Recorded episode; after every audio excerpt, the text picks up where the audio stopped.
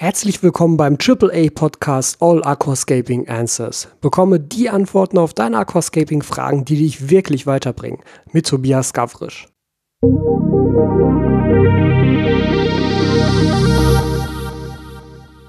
Herzlich willkommen zur Folge 27 des All Aquascaping Answers Podcast und heute mit einem ja nicht wirklich Aquascaping Thema, sondern einem ja mehr oder weniger allgemeinen Thema, aber mit Fokus auf Meerwasser diesmal. Und ich bin auch wieder nicht alleine hier, sondern ich habe wieder einen Gast dabei und zwar Diane von Corelexi. Hi, wie geht's dir? Hallo Tobias, vielen Dank für die Einladung. So, du musst jetzt einmal sagen, was ihr konkret macht und vor allem auch, warum du jetzt der richtige Partner sozusagen bist, um mit mir über das Thema Nachhaltigkeit zu sprechen. Ja, also ich bin äh, Diane, ich bin Mitgründerin von Corelixi und Corelixi ist ein ja, Aquakulturunternehmen, das sich eben auf die Nachzucht und den Handel von ähm, ja, marinen Zierorganismen, also Korallen und Fische spezialisiert hat, die wir online vertreiben und wir ähm, vertreiben halt ausschließlich Nachzuchten. Jetzt hast du gerade schon einen schönen Begriff gesagt, den kann ich gar nicht Marine Zierorganismen. Ja. Sehr, cool. Sehr schöner Begriff, habe ich noch nie gehört vorher. Ja, gut, das ist immer so eine Zusammenfassung, weil man immer, ja, da fallen ja auch Wirbellose drunter, eben Korallen und Fische und deswegen, das ist einfach so ein ja, Überbegriff. Und Nachzuchten ist halt besonders spannend, weil ähm, als ich angefangen habe mit den Meerwasservideos, war wahrscheinlich die Hälfte aller Fragen, die ich bekommen habe, war immer das Thema, ja, erstmal nimmst du denn Lebendgestein oder nimmst du Totgestein? Und dann auch ähm, direkt zu den Fischen immer oder zu den Korallen. Ja, wie ist das denn mit Wildentnahmen? Und ist das denn nicht schädlich? Und hier und da. Und ich habe mich ja zum Beispiel dafür auch entschieden, ganz am Anfang zu sagen, ich möchte explizit kein Lebendgestein nehmen. Wobei an echtes Lebendgestein zu kommen mittlerweile ja auch relativ schwer geworden ist, sondern ich habe halt nur Totgestein genommen und das halt dann mit Bakterienpräparaten angeimpft. Eben auch genau aus dem Grund Nachhaltigkeit, weil ähm, ja Lebendgesteinentnahme nach allem, was ich da so bisher drüber weiß, ist das so ein eher uneffektiver Prozess, wenn da irgendwie Dinge weggesprengt werden und man halt so ein bisschen das aufsammelt, was einem gerade vor die Füße fällt. Ja, vor allen Dingen ist es auch nicht unbedingt notwendig. Also das Lebendgestein, sage ich mal, es gibt halt heutzutage so viele Alternativen. Es gibt ja auch Lebendgestein, was in, aus Aquakultur kommt, mhm. was dem ja sehr ähnlich ist. Und es gibt künstliches Lebendgestein, da gibt es ja auch schon verschiedene Hersteller, die das anbieten. Und das ist auch gar nicht mehr notwendig unbedingt, dass man eben Lebendgestein, echtes Lebendgestein einsetzt. Obwohl ich auch verstehen kann, dass natürlich viele Aquarianer da auch sehr ja, neugierig sind, ne, weil man da ja auch ein paar kleine Überraschungen hat. Aber man kann eben auch ja, viele böse Überraschungen dabei haben. Viel Bakterienload, was man sozusagen ins Aquarium geben muss, das ist halt nicht unbedingt notwendig. Ja.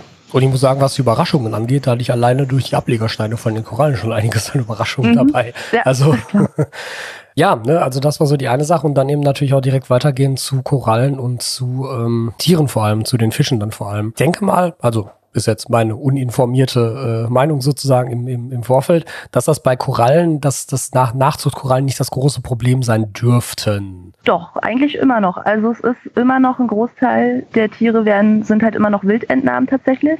Also es gibt halt viele Korallen, die gut nachgezüchtet werden können. Das sind halt vor allen Dingen SPS-Korallen, die halt schnell wachsen. Ja ähm, oder auch Weichkorallen, aber gerade im LPS-Bereich, also die großpolypigen Steinkorallen, da sind immer noch sehr viele Wildfänge. Okay, also einfach, weil sie schlicht und ergreifend nicht schnell genug wachsen, um dem Bedarf gerecht zu werden und dann ist die genau, Wildentnahme effektiver? das ist eigentlich der Hauptgrund, dass sie sehr langsam wachsen und ähm, also da, obwohl die gerade die, finde ich, da ist es wichtig, auch Nachzuchten zu kaufen bei LPS-Korallen, weil wenn man sich vorstellt, wie die aus dem Riff entnommen werden müssen im Vergleich zu SPS-Korallen, das ist halt auch nochmal ein Unterschied, weil die halt eben direkt rausgeschlagen werden müssen. Bei SPS-Korallen, sage sage ich mal, kann man halt auch immer noch Äste abbrechen. LPS-Korallen müssen halt wirklich mit Hammer und Meißel, also wirklich massiver Eingriff. Ja, und an der Stelle ist dann ja auch erstmal äh, nichts mehr, ne? Wenn die dann einmal rausgeholt werden. Dann genau. dauert es ja auch wieder eine Zeit lang, bis da überhaupt wieder was anderes sich sozusagen drüber siedelt und das Riff an der Stelle wieder geschlossen werden kann. Okay, weil, ähm, also ich sehe es natürlich jetzt irgendwie so bei mir im Becken, dass, äh, ich meine, gut, ich habe jetzt halt vornehmlich Weichkorallen natürlich drin, weil erstes Aquarium muss ein bisschen einfacher bleiben. Ähm, und bei denen ist natürlich, glaube ich, das Nachziehen jetzt sich äh, auch von der Wuchsgeschwindigkeit her möglich. Das ist ja zum Teil schon vergleichbar mit äh, Pflanzen im Süßwasseraquarium, wenn ich da so an mein äh, Affenhaar oder so denke. Aber klar, bei den anderen, äh, ja doch, kann ich mir, kann ich mir vorstellen, dass es einfach auch von der Masse her ein anderer Aufwand ist. Denn so Pflanzen nachziehen ist ja auch einfach vom Platzaufwand wahrscheinlich nicht so dramatisch, als wenn ich jetzt sage, ich mache hier irgendwie so, so ein riesen Ablegerbecken, wo ich halt dann meinen einzelnen SPS-Äste sozusagen weiter pflege. Ne? Ja, genau. Also es ist halt, also man muss halt immer bedenken, einmal eben die Wachstumsgeschwindigkeit bei den Korallen in der Nachzucht und ähm, natürlich auch vom, vom Preis her. Also es gibt, werden halt auch nach wie vor Weichkorallen importiert oder auch einfache ähm, SPS-Korallen, wo man sich vielleicht fragen kann, ob das überhaupt noch notwendig ist. Es gibt einfach eigentlich genug Nachzuchten oder auch private Aquarianer, die davon vielleicht auch zu viel haben. Also wir haben teilweise auch zum Beispiel Sachen auch von privaten Aquarianern abgekauft, mhm. was wir halt ähm, hier als Blutstock dann haben, als Zuchtbestand. Das heißt, ihr habt dann auch eigene ähm, Aufzuchtbecken jetzt. Also ihr ähm, holt die Nachzucht nicht nur selber rein, sondern ihr züchtet auch selber nach. Genau, also wir züchten halt Korallen selber nach. Fische importieren wir nachzuchten. Also die züchten wir nicht selber nach, weil es einfach ja energiemäßig vom Aufwand her ähm, sich auch leider nicht rentiert. Ja. Aber bei den Korallen ist es so, dass wir die eben ähm, selber nachzüchten wollen und halt gerade noch dabei sind, den Zuchtbestand aufzubauen, der halt dauerhaft auch hier bleibt und von dem äh, wir dann eben Nachzuchten äh, produzieren. Ja, okay. Ähm, gut, dann gehen wir einmal weiter zu den Fischen, um das nochmal erst so grob einmal abzuhaken. Ich habe jetzt gerade tatsächlich gestern erst bei mir eingesetzt, äh, zwei Pseudochromes Friedmanni, die jetzt ja. bei mir im Riff schwimmen, waren auch explizit deutsche Nachzuchten. Mhm. Ähm, jetzt habe ich auch da mit dem Händler schon einmal über das Thema Nachzuchten gesprochen und seine Aussage war, das Problem bei Nachzuchten ist halt ähm, für die Kunden sozusagen, dass sie halt in der Regel teurer sind als die Wildentnahme. Ja, das muss aber auch so sein. Also ich finde, es muss so sein, also dass sie teurer sind, weil man muss sich mal überlegen, was da für ein Aufwand dahinter steckt. Natürlich, um die Tiere nachzuzüchten. Also allein schon die Elterntierpflege, ähm, eben den, die Eltern ordentlich zu füttern, mhm. äh, jeden Tag dann da zu sein, wenn, wenn die Eier halt draußen sind, wenn die Tiere schlüpfen. Natürlich ist das teurer als, als ein Wildfang. Ja, das ist halt bei den Tieren auch nicht das gleiche, wie wenn ich hier eine Gruppe Guppies im Becken habe und sozusagen alle paar Monate da diverse Fische rausholen kann, weil sie einfach von selbst so dermaßen stark vermehren. Genau, weil sie ne? von selbst vermehren, ja. ja. Das ist im Meerwasserbereich nicht ganz so, das ist ein bisschen erhöhter Pflegeaufwand nötig. Aber die Tiere sind halt einfach futterfest. Also es ist gerade bei bestimmten Arten, wir haben zum Beispiel ähm, Mandarin-Leierfische hier. Mhm und da ist, die sind ja immer ein bisschen kritisch, gerade die Wildfänge, weil sie eben ja nicht, nicht ans Trockenfutter gehen oder nicht an totes Futter gehen, sondern ja wirklich Lebendfutter brauchen. Man sagt auch, eine, dass das Aquarium eine ganz lange Standzeit erst haben muss, bevor man die einsetzen kann. Mhm. Und bei den Nachzuchten ist es eben nicht notwendig. Also die Nachzuchten ähm, nehmen halt auch Trockenfutter an oder auch totes Futter, also Frostfutter. Ja. Und das ist halt ein großer Vorteil gegenüber von den Wildfängen. Ja klar, sie können ja auch von klein auf direkt dran gewöhnt werden. Ne? Genau. Was denkst du denn, ist die, äh, ja, es ist natürlich jetzt so ein bisschen schwierig. Also ich, ich tue mich mal ein bisschen schwer damit, weil zumindest im Süßwasserbereich ist es ja so, dass Wildentnahmen nicht per se negativ sind. Weil die natürlich auch vor Ort Arbeitsplätze schaffen und natürlich auch vor Ort in gewisser Weise tatsächlich dem Naturschutz dienlich sein können. Denn wenn die Leute mit den Tieren handeln, dann haben sie auch ein Interesse daran, dass sie halt langfristig dort leben, um halt weiterhin mit ihnen handeln zu können. Das heißt, ganz häufig führt es ja eher dazu, dass ähm, vor Ort Naturschutz betrieben wird, um Wildentnahmen langfristig machen zu können.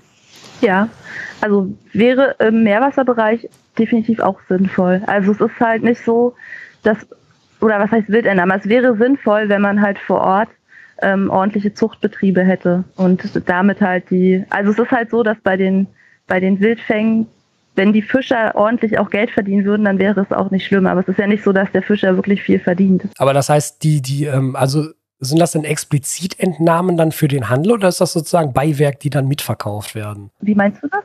Ähm, jetzt jetzt bei den bei den Fischen, die sozusagen also aus aus der Wildnis geholt werden, ist das so, dass halt wirklich dann Leute explizit rausfahren, um halt diesen und jenen Fisch jetzt zu fangen für eine also für einen Weiterverkauf? Also meistens ist es so, dass die Fischer ja nicht nur die Rifffische fangen, also für den Aquarienhandel, sondern auch Speisefische natürlich. Also die meisten machen halt beides für die für die Aquakulturfische. Ja, es ist halt so. Ich hatte es ähm, letztens mal sind vielleicht fünf Cent oder sowas, die da pro Fisch bekommen. Ja umgerechnet vom Einkaufspreis. Ne? Also es ist halt nicht unbedingt so, dass sie da wirklich ähm, gut dran verdienen würde, dass der Fischer noch viel bekommt dafür von dem Tier. Ja, ist auch, also gerade Preis ist ja auch so ein interessanter Punkt. Ich hatte da ähm, auch noch ein interessantes Gespräch drüber, wo es so ein bisschen darum ging, dass ähm, Preis natürlich auch einen persönlichen Wert irgendwo widerspiegelt und eine Wertschätzung auch widerspiegelt. Und wenn halt, ähm, jetzt immer mal wieder so der Rückruf auf Süßwasser sozusagen, wenn halt so ein Guppi 99 Cent kostet, dann ja, ist das eben auch kein großer Wert und keine große Wertschätzung diesem Tier gegenüber. Das ist natürlich im Meerwasserbereich durch die Preise, die dort aufgerufen werden, alleine deshalb schon anders, glaube ich, hoffe ich zumindest. Ja, obwohl da die, ich finde da teilweise die Preise auch echt niedrig. Also wenn man sich überlegt, was da für ein Aufwand dahinter steckt, also da fährt halt jemand raus, äh, fängt den Fisch, dann geht es ähm, zum, zum nächsten Händler, also zur Zwischenstation, dann zum Exporteur, dann wird es nochmal verpackt, dann kommt es halt in Flieger, dann kommt das hier an, dann kommt es hier beim Importeur an, dann wird es nochmal verpackt. Also es ist halt. Da ist schon eine Riesenkette, die da dran hängt, ne? Ja. Und es sind halt Tiere, ne? Und dann da nicht eingerechnet, da sind ja auch immer noch Verluste auf der ganzen Strecke, die ja da auch noch mit eingerechnet werden müssen. Ja. Also so viel ist das eigentlich nicht. Ähm, ich habe jetzt bei euch auf der Website gesehen, neben den deutschen Nachzuchten, die ihr habt, habt ihr sehr viel US-Nachzucht. Mhm. Warum ist das explizit US? Also ist das da irgendwie schon stärker angekommen, was Nachzuchten angeht, oder? Ja, die sind halt äh, natürlich viel weiter. Die Betriebe sind halt viel größer. Also ich habe selber auch in einem Betrieb da mal gearbeitet und ähm, von dem auch ein Großteil der Fische tatsächlich auch kommen. Und ähm, da ist es halt so, die haben zum Beispiel über 400 Brutpaare. Also das ist halt ein ganz anderer Maßstab. Die nehmen halt das Wasser direkt aus dem Meer, die bereiten es halt nochmal auf, ja. ähm, haben aber natürlich nicht die Kosten, die wir hier haben, also auch nicht die Heizkosten. Ähm, die Aufbereitung ist halt ähm, viel besser und ja, sie können halt auch wirklich ordentlich selektieren. Das ist halt auch wichtig in der Zucht. Ja, dass es eben kein Inzest gibt, dass halt die Nachzuchten auch gesund sind. Deswegen sind es auch viele US-Nachzuchten, die wir anbieten. Okay. Ähm, Gibt es da irgendwie artenmäßig Unterschiede? So, so Dinge, die halt hier in Deutschland häufig nachgezogen werden oder Dinge, die halt fast immer nur aus den USA irgendwie kommen? Ja, na, also was hier halt noch viel nachgezüchtet wird, sind natürlich auch einige Anemonenfische. Dann der Fritmani, den du ja auch hast, ähm, der Springerieb, Pseudochromus Springerieb wird auch in Deutschland nachgezüchtet. Also den haben wir auch bei uns im Shop. Also wir versuchen auch deutsche Nachzuchten zu bekommen. Ja. Aber da ist es halt so, die Verfügbarkeit ist halt auch nicht immer gegeben. Ähm, weil oft sind das halt auch Hobbyleute, ne? Die machen das halt hobbymäßig und als Händler würde man dann halt versuchen, die Tiere abzukaufen und dann halt zu vertreiben, die Nachzuchten. Und die Auswahl in den USA und natürlich auch die Verfügbarkeit ist halt ähm, viel besser. Ist denn neben Deutschland und USA gibt es auch andere ähm, quasi von euch aus gesehen Importländer, wo das, äh, wo ihr halt viel Nachzuchten herbekommt? Also wir jetzt derzeit nicht. Also wir haben jetzt keine Nachzuchten weiter. Ich weiß, dass in Israel auch ganz viel gemacht wird an äh, Aquakultur, also im Zierfischbereich. Ähm, natürlich Südostasien, das ist auch ein bisschen was. Also gerade zum Beispiel der Bangai-Kardinalsbarsch wird auch dort vor Ort nachgezogen. Ja, also mein Preis hatten wir jetzt gerade schon mal, dass du auch gesagt hast, dass, dass so eine Nachzucht auch teurer sein muss. Das ist auch verständlich. Die Frage ist natürlich immer auch, wie, wie kann das dann halt sinnvoll an den Kunden weitergegeben werden? Also ich hatte mir da so ein bisschen die Frage gestellt, bleiben wir mal bei diesem Beispiel Guppi, was ich vorhin angebracht habe, wenn der Guppi 99 Cent kostet, das ist irgendwie kein großer Wert, dem misst man dann keinen großen Wert zu, man kann eine große Menge kaufen, wenn welche auf dem Transport sterben, ist nicht so schlimm, weil war ja nicht so teuer.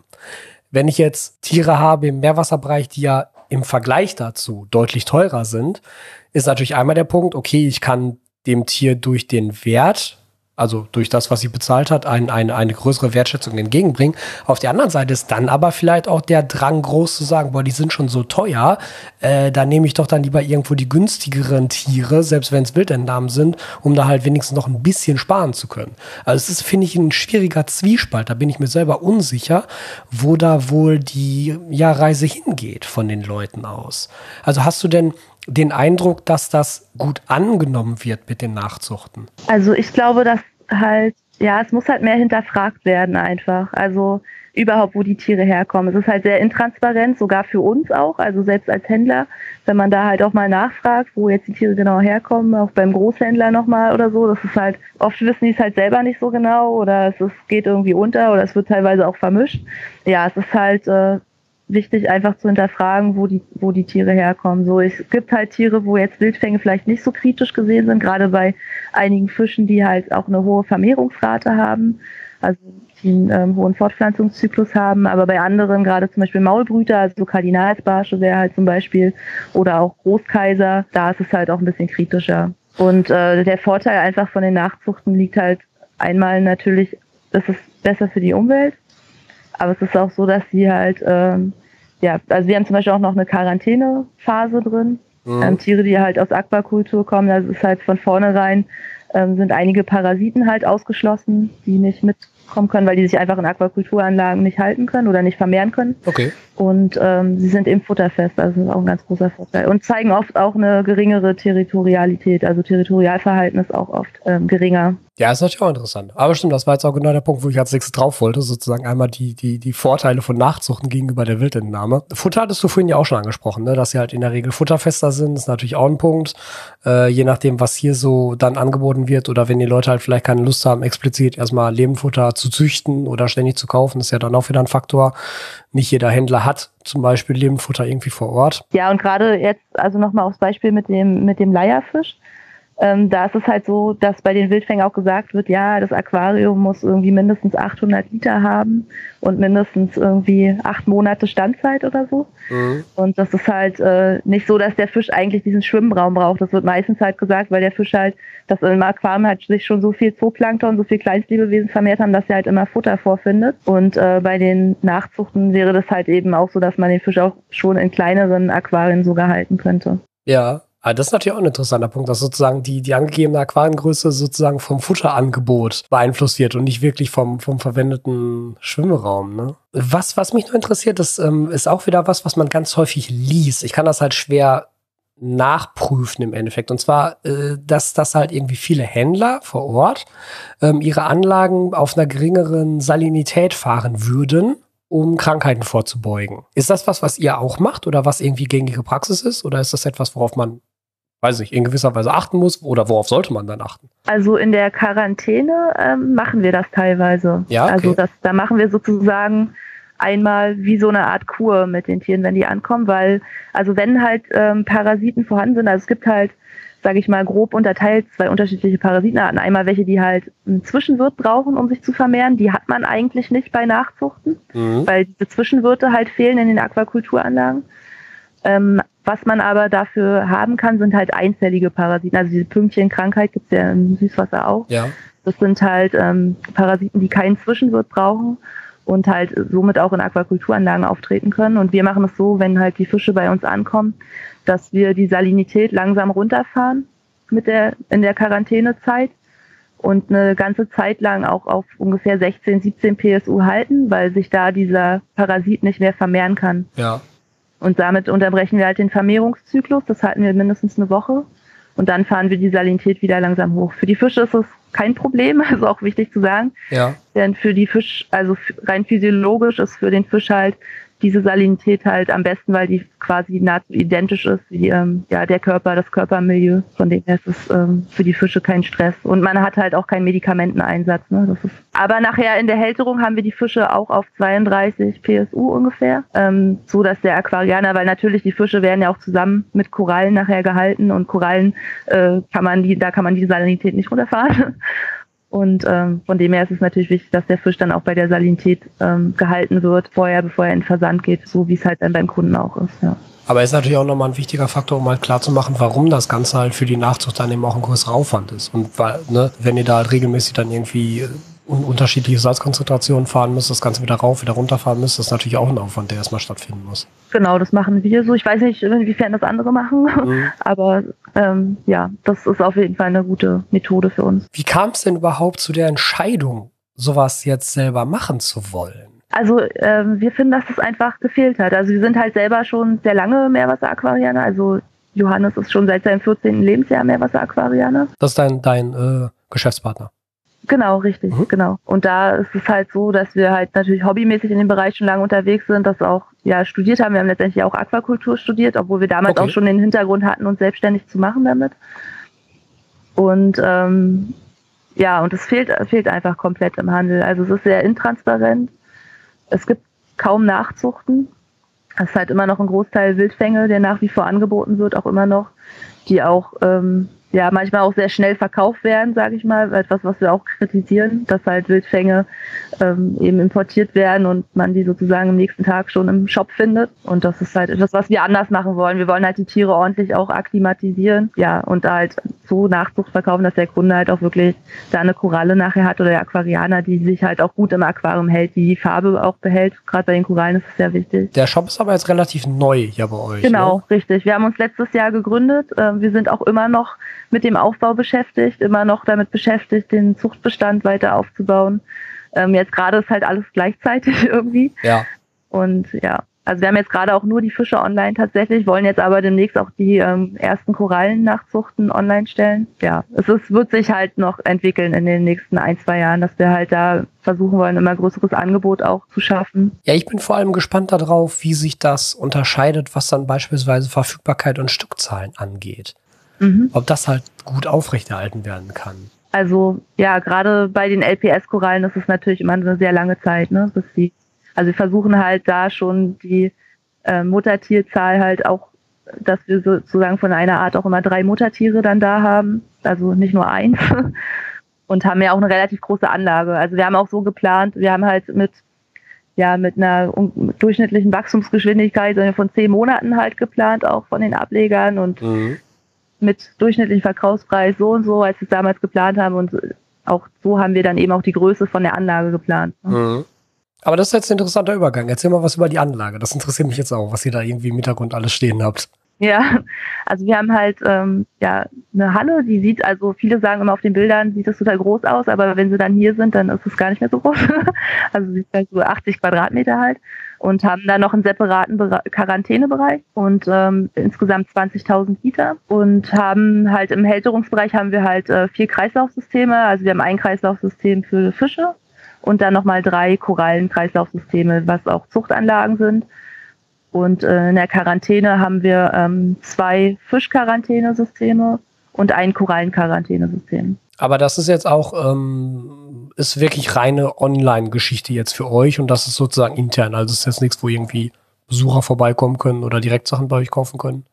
Ja, genau. Wir haben es halt, ähm, da wir sitzen ja in Mecklenburg-Vorpommern halt in Rostock oder bei Rostock und ähm, wir haben das halt online geplant, weil wir halt, sage ich mal, hier auch nicht unbedingt das Einzugsgebiet haben oder ja, dass halt viel, viele Besucher ähm, vorbeikommen oder dass wir uns davon halt auch finanzieren können. Ja. Und haben deswegen rein Online-Handel geplant und haben auch, sage ich mal, Produktion in Anführungsstrichen geplant und die Anlage ist auch entsprechend aufgebaut. Es ist halt, sage ich mal, nicht unbedingt sehr besucherfreundlich. Also wenn man halt bei uns reinkommt, da stehen halt die Filterboxen, es ist auch relativ laut und wir haben den Platz sehr gut ausgenutzt, heißt es ist sehr eng, überall sind irgendwelche Controller und so, das ist jetzt für Besucher äh, nicht gut geeignet und auch nicht so aufgebaut und ja, und wir wollen uns halt wirklich auf den Onlinehandel fokussieren, weil wir da natürlich auch viel mehr ähm, Aquarianer auch erreichen können. Ja, klar. Alles parallel zu machen ist halt, ja, man muss sich auch irgendwo dann auf was konzentrieren. Ja, ja. Ihr macht das auch, wir gehen nur zu zweit, oder?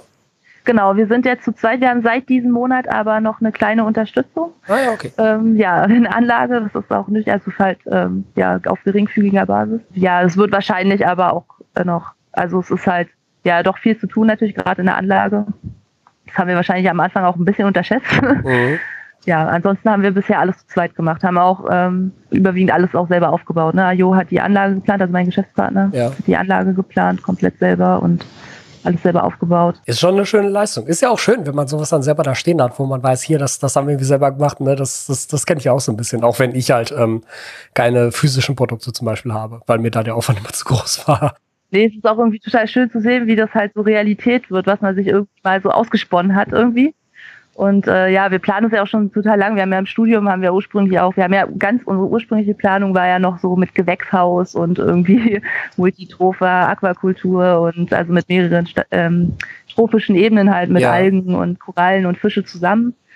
Und noch mit Erdwärme und was wir uns nicht alles ausgedacht hatten. Aber ja, jetzt ist es erstmal so. Ja, gut.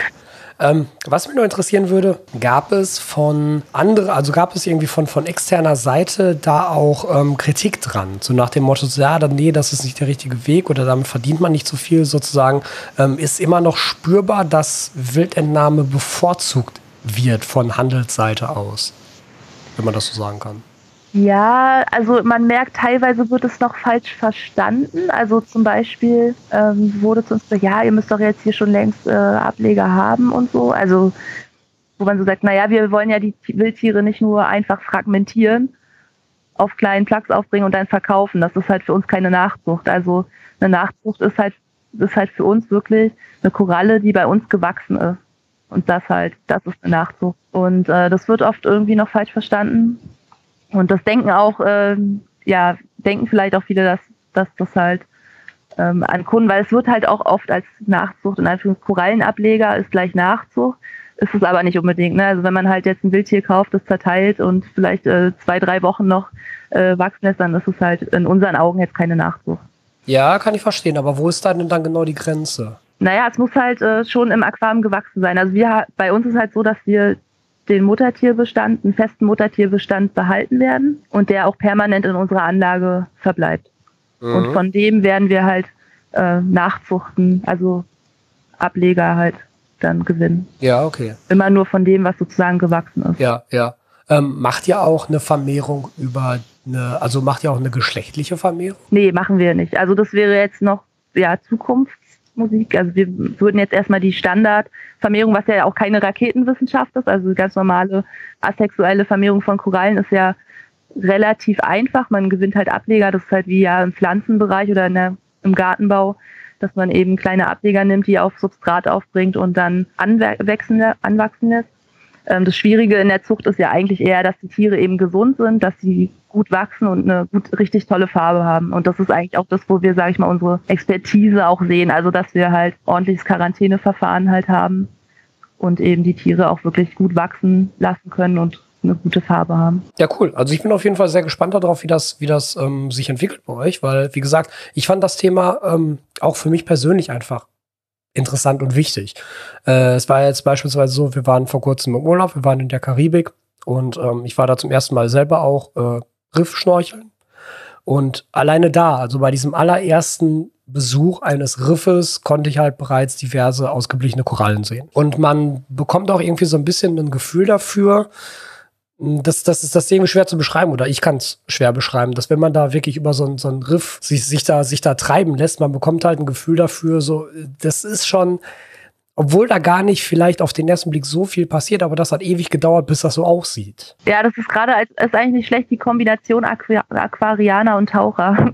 Also die sind ja auch beides Taucher. Und man ist da fast ehrfürchtig dann, wenn man in so einem Riff unterwegs ist, äh, ja, wie lange das auch gedauert hat, bis das so aussieht, ne? Ja, schon. Und das macht dann auch nochmal irgendwie deutlich so, ja, wenn ich mir da jetzt einfach irgendwie, weiß ich, Zeug raushauen würde und das mitnehmen würde, also Geht natürlich eh nicht, aber im Endeffekt ist das ja nichts anderes als das, was halt kommerziell dann passiert. Ne? Das ist schon nicht so geil. Und auch vor dem Hintergrund, dass natürlich generell die Riffe Probleme haben mittlerweile. Äh, ne, die, die, die Geschichte mit dem Great Barrier Reef, was jetzt auch nochmal hochgestuft wurde von der, von der Gefährdungsliste aus, ist das natürlich alles ein Punkt, warum man sagen sollte, Nachzucht wirklich absolut zu bevorzugen. Ja, auf jeden Fall. Also es ist halt, also ich denke, es ist auch nur eine Frage der Zeit, bis wahrscheinlich auch gerade Great Barrier Reef ist ja auch letztes Bleaching, glaube ich, auch wieder zwei Drittel im, im Norden, was komplett äh, ausgebleicht auch ist im letzten Korallenbleiche. Ähm, ja, da kann man natürlich auch keine Tiere mehr dann entnehmen für den Handel. Also es ist Gibt es denn etwas oder irgendwie, also, also sei es eine Fischart oder eine Koralle oder so, wo ihr bisher drauf gestoßen seid, wo ihr sagen würdet, das ist nicht möglich, die nachzuziehen? Also schwierig sind ähm, großpolypige Steinkorallen, ähm, zum Beispiel Scholymia, also die so einen einzelnen Polypen haben. Ja, okay. Die ja auch sehr beliebt sind. Ähm, und bei denen ist es sehr schwierig, weil man sie halt ähm, nicht durch Fragmentation halt vermehren kann. Also da müsste man wirklich ähm, über die geschlechtliche Vermehrung dann schon gehen. Mm, und die passiert halt sehr selten, ne? Ja, da müsste man, das wäre nochmal interessant, halt so eine Arten zu vermehren und da halt wirklich nochmal nachzuforschen und diese halt zu probieren, auch geschlechtlich zu vermehren. Und bei Fischen natürlich ist so immer so der, der Faktor Futter eigentlich bei der Larvenaufzucht, der da entscheidend ist und am schwierigsten ist in der Nachzucht. Ja, weil das Futter zum Teil dann noch erstmal selber wirklich angezogen werden muss, ne? Genau, es muss klein genug sein und immer da sein, am besten bei gleichbleibender guter Wasserqualität und ja. Ja, also ich bin, ich bin gespannt, wo das Ganze noch hingeht, weil ich habe das Gefühl, das nimmt so langsam Fahrt auf. Außer mit dem generellen Thema Umweltschutz, was natürlich mittlerweile auch ein bisschen Fahrt aufnimmt hier bei uns. Ja, ist auch schön, dass so viele nachgefragt haben, tatsächlich nach Nachzucht. Ja, wirklich. Also das war, das war wirklich äh, locker, locker die Hälfte, wenn es irgendwie um das Thema Tiere ging oder um das Thema Korallen ging. Ja, heißt das auch Nachzucht und wie ist das mit Wildentnahme und so? Weil wie gesagt, ich glaube, dass, ähm, also generell, ich glaube, dass das Thema Wildentnahme recht negativ konnotiert ist ähm, es aber ja im Süßwasserbereich, ähm, hat, hatte ich vorhin ja schon gesagt, zum Teil gar kein Problem ist und zum Teil sogar Naturschutz vor Ort fördern kann. Das ist natürlich schwer nachzuvollziehen für den Kunden. Aber die prozentuale Verteilung ist ja genau umgedreht. Ne? Ich glaube, im Süßwasserbereich sind es irgendwie 90 Prozent, äh, die Nachzuchten schon sind. Und äh, im Meerwasserbereich ist es halt genau umgedreht. da sind es halt einfach noch zu viele Wildgänge. Ich glaube, dass man da halt auch ja versuchen sollte, vor Ort natürlich die Leute nicht zu vergessen, die damit ihr Geld verdienen. Ähm, aber da ist es eben auch möglich, eine Marikultur zu machen, also ja. eine Kultivierung vor Ort, einfach mit den natürlichen Ressourcen, ähm, wo man irgendwie landbasierte Aquakultur hat. Das wäre halt super. Ja, das wäre eine Option. Ne? Also erstmal danke ich dir für das Gespräch. Das war sehr aufschlussreich und ich hoffe auch für die Zuhörer ein ja, guter Anreiz dafür, um sich mehr um das Thema Nachzuchten zu kümmern. Es ist ja, denke ich mal, auch immer gen generell kein Problem ähm, für den Fall, dass die Leute jetzt nicht unbedingt Tiere bestellen möchten, was ich auch nachvollziehen kann in gewisser Weise, ähm, beim Händler einfach mal nachzufragen. Ne? Ist das jetzt irgendwie eine Nachzucht oder nicht? Weil ganz häufig steht es da doch einfach echt nicht dabei. Das habe ich halt auch schon gesehen. Ne? Dann ja, und ich glaube auch an die Macht der Verbraucher sozusagen, ja. dass man da einfach mal nachfragt und das, es gibt ja auch immer ein Signal, ne? auch an den Händler, da vielleicht auch mehr drauf zu achten oder das auch nochmal selber nachzufragen ja. und da ein bisschen mehr zu gucken. Das ist super. Ja, du hast es vorhin ja auch schon angesprochen, ne? dass es zum Teil ja auch schwierig ist, auch aus Händlersicht, also auch für euch zum Beispiel, da irgendwie so, so einen kompletten Herkunftsnachweis irgendwie zu kriegen. Genau, das ist tatsächlich, gerade bei, im Fischbereich ist es auch schwierig. Ähm, auch bei Korallen, wenn man dann Korallen schon aus Nachzucht holt, ähm, jetzt zum Beispiel auch von kommerziellen Züchtern, ähm, die aber auch nicht immer unbedingt die, ähm, die CITES noch vor Ort haben. Also man muss natürlich auch eine ordentliche Bestandsbuchführung machen, dass man das halt immer nachvollziehen kann. Und das wurde vielleicht gerade bei Händlern, die das schon sehr lange machen, auch früher noch nicht unbedingt so akribisch betrieben. Aber es wird ja auch immer wichtiger. Also der Zoll ist ja halt da auch schon ein bisschen hinterher mittlerweile. Ja, und im Zweifelsfall ist es dann sowas wie, ähm, wird halt als Nachzucht angeboten, was eigentlich eine Wildentnahme ist und nur einmal sozusagen äh, zerteilt wurde. Und äh, schon kann man halt draufschreiben Nachzucht. Ja, schwierig, ne? Ja, der Nachweis ist wirklich schwierig, auch für uns. Also wir hatten auch schon ähm, die Frage gerade bei unserem La guten Leierfisch wieder, mhm. kommen wieder zum Mandarin-Leierfisch, weil der halt im Vergleich zur Nachzucht, äh, zum Wildfang wirklich deutlich teurer ist. Also unterscheidet sich da extrem einfach, weil der eine sehr lange ähm, Aufzuchtphase hat. Ja.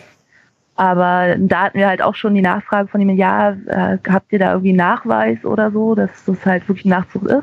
Da ich auch so, nee, haben wir eigentlich gar nicht. Ne? Also wir haben keinen, also ich könnte jetzt halt nachfragen, ob die uns halt extra einen aufsetzen, aber es ist halt ein richtigen Nachweis dafür, dass dieser Fisch jetzt direkt aus Nachzucht ist. Also habe ich halt auch nicht. Es ist halt keine Markierung da an dem Tier oder irgendwas, was es halt wirklich hundertprozentig belegt. Ja. Also man kann es natürlich am Verhalten und an der Futterfestigkeit wahrscheinlich Genau, so man kann es am ne? Verhalten feststellen und spannendes Thema. Also ich denke auch, dass wir da in Zukunft noch ein bisschen mehr drüber hören werden und ich bin auch sehr gespannt, wie ihr euch da weiterentwickelt und was ihr da noch zu erzählen habt, dann vielleicht irgendwie in einem Jahr oder so. Müssen wir eigentlich mal gucken, ob wir dafür so, so, sozusagen einen, einen Update-Podcast in einem halben Jahr oder in einem Jahr mal machen. Das könnte, glaube ich, ja, ganz, ganz spannend werden. Dann würde ich nämlich sagen, beenden wir das Gespräch an dieser Stelle einmal. Und ihr als Zuhörer, wenn euch das Ganze weiter interessiert, dann schaut auf jeden Fall einmal auf Corelexi. Du hast es gerade anders ausgesprochen. Wie spricht ihr ja, das aus? Corelexi, Corelexi sage ich immer. Ich weiß Corelexi, nicht. okay. ähm, vorbei. Link findet ihr in der Podcast-Beschreibung. Und dann danke ich dir auf jeden Fall schon mal für das Gespräch. Hat mich auch sehr gefreut, weil mich das natürlich auch so ein bisschen in meiner Meinung zu dem ganzen Thema unterstützt. Das ist natürlich auch mal ganz nett. Ja, vielen Dank für die Einladung. Sehr, sehr gerne. Und dann würde ich sagen, sprechen wir uns äh, demnächst mal wieder.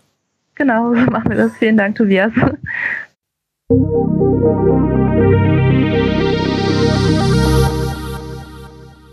Wenn du keine Folge des AAA Podcasts mehr verpassen willst, dann abonniere diesen Podcast auf iTunes oder im Podcatcher deiner Wahl.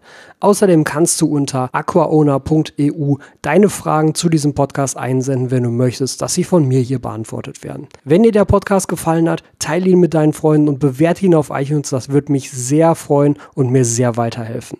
Ich freue mich darauf, dich in der nächsten Folge wieder hier begrüßen zu dürfen.